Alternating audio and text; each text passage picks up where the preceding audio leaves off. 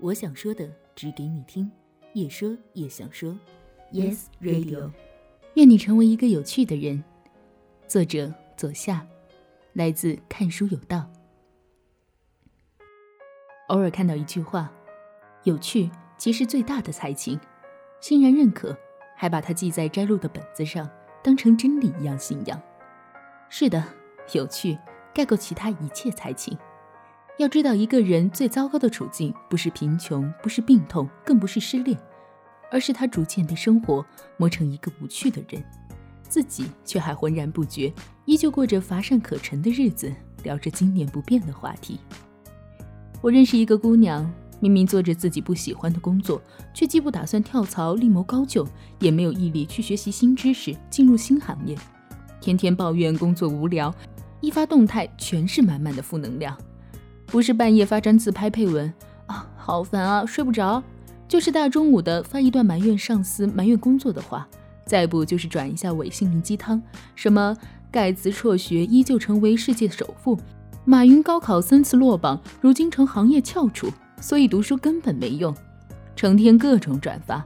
此外还做起了微商，只有你来找钱，没有钱来找你。大热天的女人就该坐在空调里。房里吃着西瓜，刷着电脑，等着收钱。这样的广告语也满天飞，配文则是不知转过几次画质高糊的锥子脸浓妆 PS 照。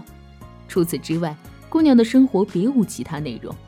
偶尔问起她的近况，也是经年不变的回答：就那样呗。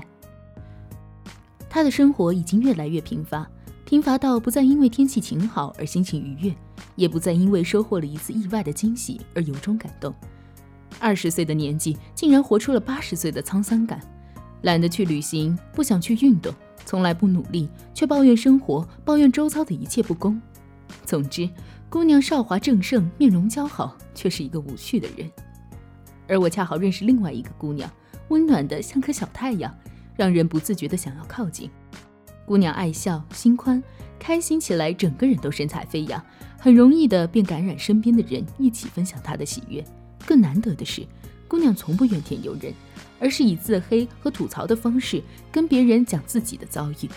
明明很悲伤的事情，从她嘴里说出来，就像相声一样令人捧腹。例如在超市被怀疑偷东西，换成金星，大概要和人家中华上下五千年的理论一番，非把对方说的服帖不可。姑娘却只是微笑的说了句：“我没有，需不需要查监控？”回家后发了条朋友圈。随意的喝着瓶雪碧，就晃进了一家超市。付账的时候，果然被质问：“雪碧怎么不付款？”后面还附了一张笑脸，把窘迫的处境轻描淡写，却让人不得不佩服姑娘的高情商。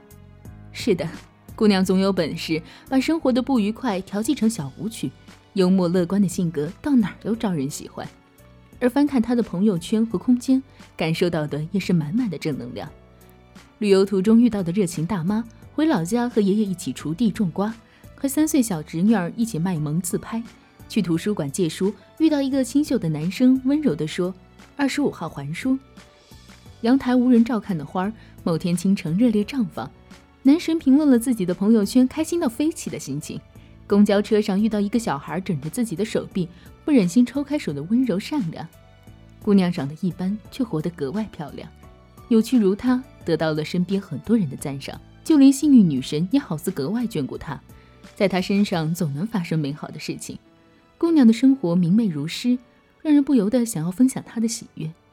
这两个姑娘一对比，大概很多人都更喜欢和后者接触，因为后者明显更加幽默有趣，对待生活常怀着一颗好奇之心，擅长去发掘有趣、乐观，乐于去展现美好。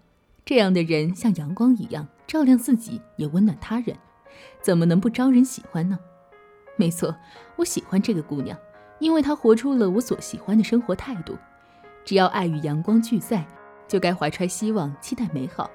在每个睁眼醒来的清晨，在每一个你所能掌控的现在。同是人间烟火，他行你也行。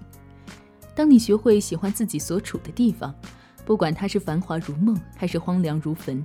当你乐意去发现生活中各种细小的动人之处，不管是角落里蜷缩着睡懒觉的小猫，还是晾在阳台上各种颜色的袜子；当你习惯用微笑去面对一切棘手的难题；在忙乱中依旧可以认真的给门前的花草浇浇水，趁着天晴晒晒背。